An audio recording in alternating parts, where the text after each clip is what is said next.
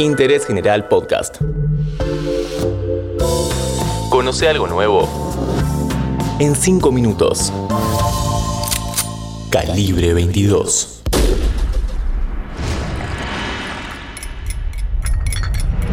Bienvenidos y bienvenidas a este podcast de interés general sobre crímenes que marcaron la historia argentina. En 1979, la primera asesina serial del país fue descubierta, luego de envenenar a su tercera víctima. Soy Aranzapila y hoy te cuento sobre Gilla Murano, la envenenadora de Montserrat. Este podcast es presentado por NordVPN.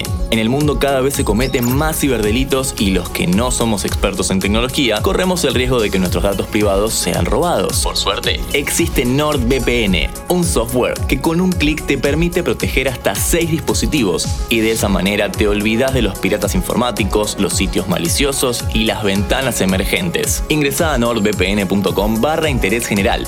Por ser oyente de nuestro podcast, accedes a una oferta exclusiva. 60% de descuento en los planes más 4 meses gratis. Sábado 24 de marzo de 1979. Una mujer está en su departamento. Se siente mareada, con náuseas. Todo le da vuelta. Haciendo un gran esfuerzo, camina hacia el pasillo del edificio donde vive, pero el vértigo la vence y cae al piso. El ruido alerta a los vecinos, quienes se acercan a ver qué le pasaba. En ese mismo momento llega una amiga y le pregunta a la gente que colabora en la escena si Mema había llegado a decir algo antes de desvanecerse. Esa misma mujer había sido vista unas horas antes saliendo del edificio con un frasco y un papel en sus manos. Gilla Murano nació en Corrientes el 20 de mayo de 1930. Cuando era chica, su familia se mudó a Capital Federal, lugar donde creció y ganó mucho dinero. ¿Cómo? Siendo prestamista y estafadora. En 1979 se volvió famosa por asesinar a dos amigas y una prima con cianuro. La señora Gilla Murano estuvo presa acusada de envenenar a sus amigas.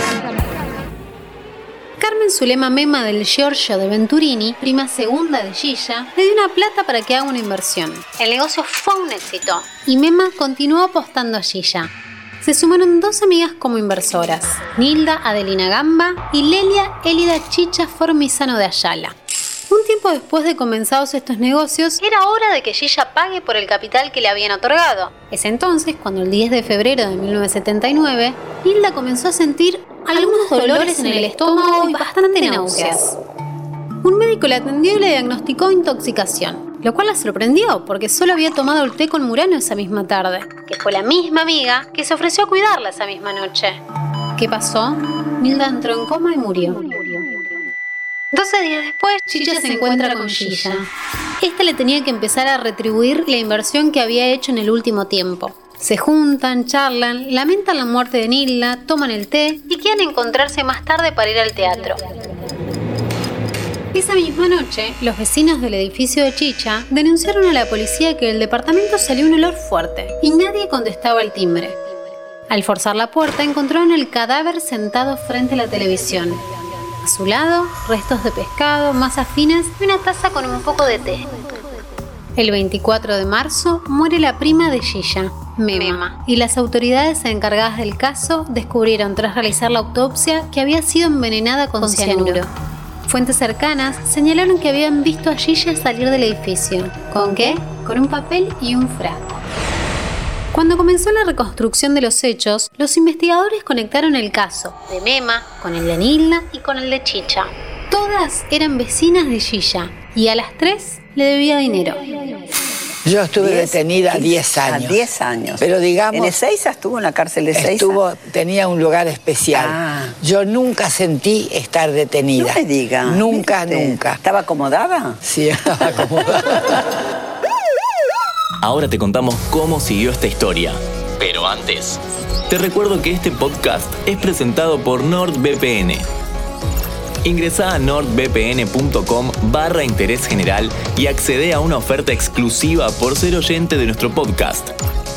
Con nuestro código, además accedes a descuentos y a una garantía de devolución en los primeros 30 días desde tu suscripción, en caso de que no te haya servido el producto. Murano fue condenada en junio de 1982 y salió de la cárcel en noviembre de 1995. Ni lenta ni perezosa, decidió aprovechar el interés de los medios para ir a los clásicos programas de la televisión argentina. Gilla jamás confesó los crímenes y siempre se declaró inocente, a pesar de que su propio hijo, Martín Murano, publicó un libro titulado Mi, madre, Gilla Murano, donde confesaba este duro pasado y la nula relación que mantuvo con ella. Años después, lo único que tuvo para decir de su madre fue, sé que murió el 26 de abril de 2014, un mes antes de cumplir 84 años, y que fue enterrada en la Chacarita, con su nombre acortado para que nadie identifique que es ella. No, yo voy a comer una masita, ¿eh? Yo voy a comer una masita. Ahora si mañana no vengo. Hoy en Interés General te contamos la historia de Gilla Murano, la envenenadora de Montserrat. Escucha nuestros episodios en Spotify, Amazon Music, Apple Podcast y Google Podcast.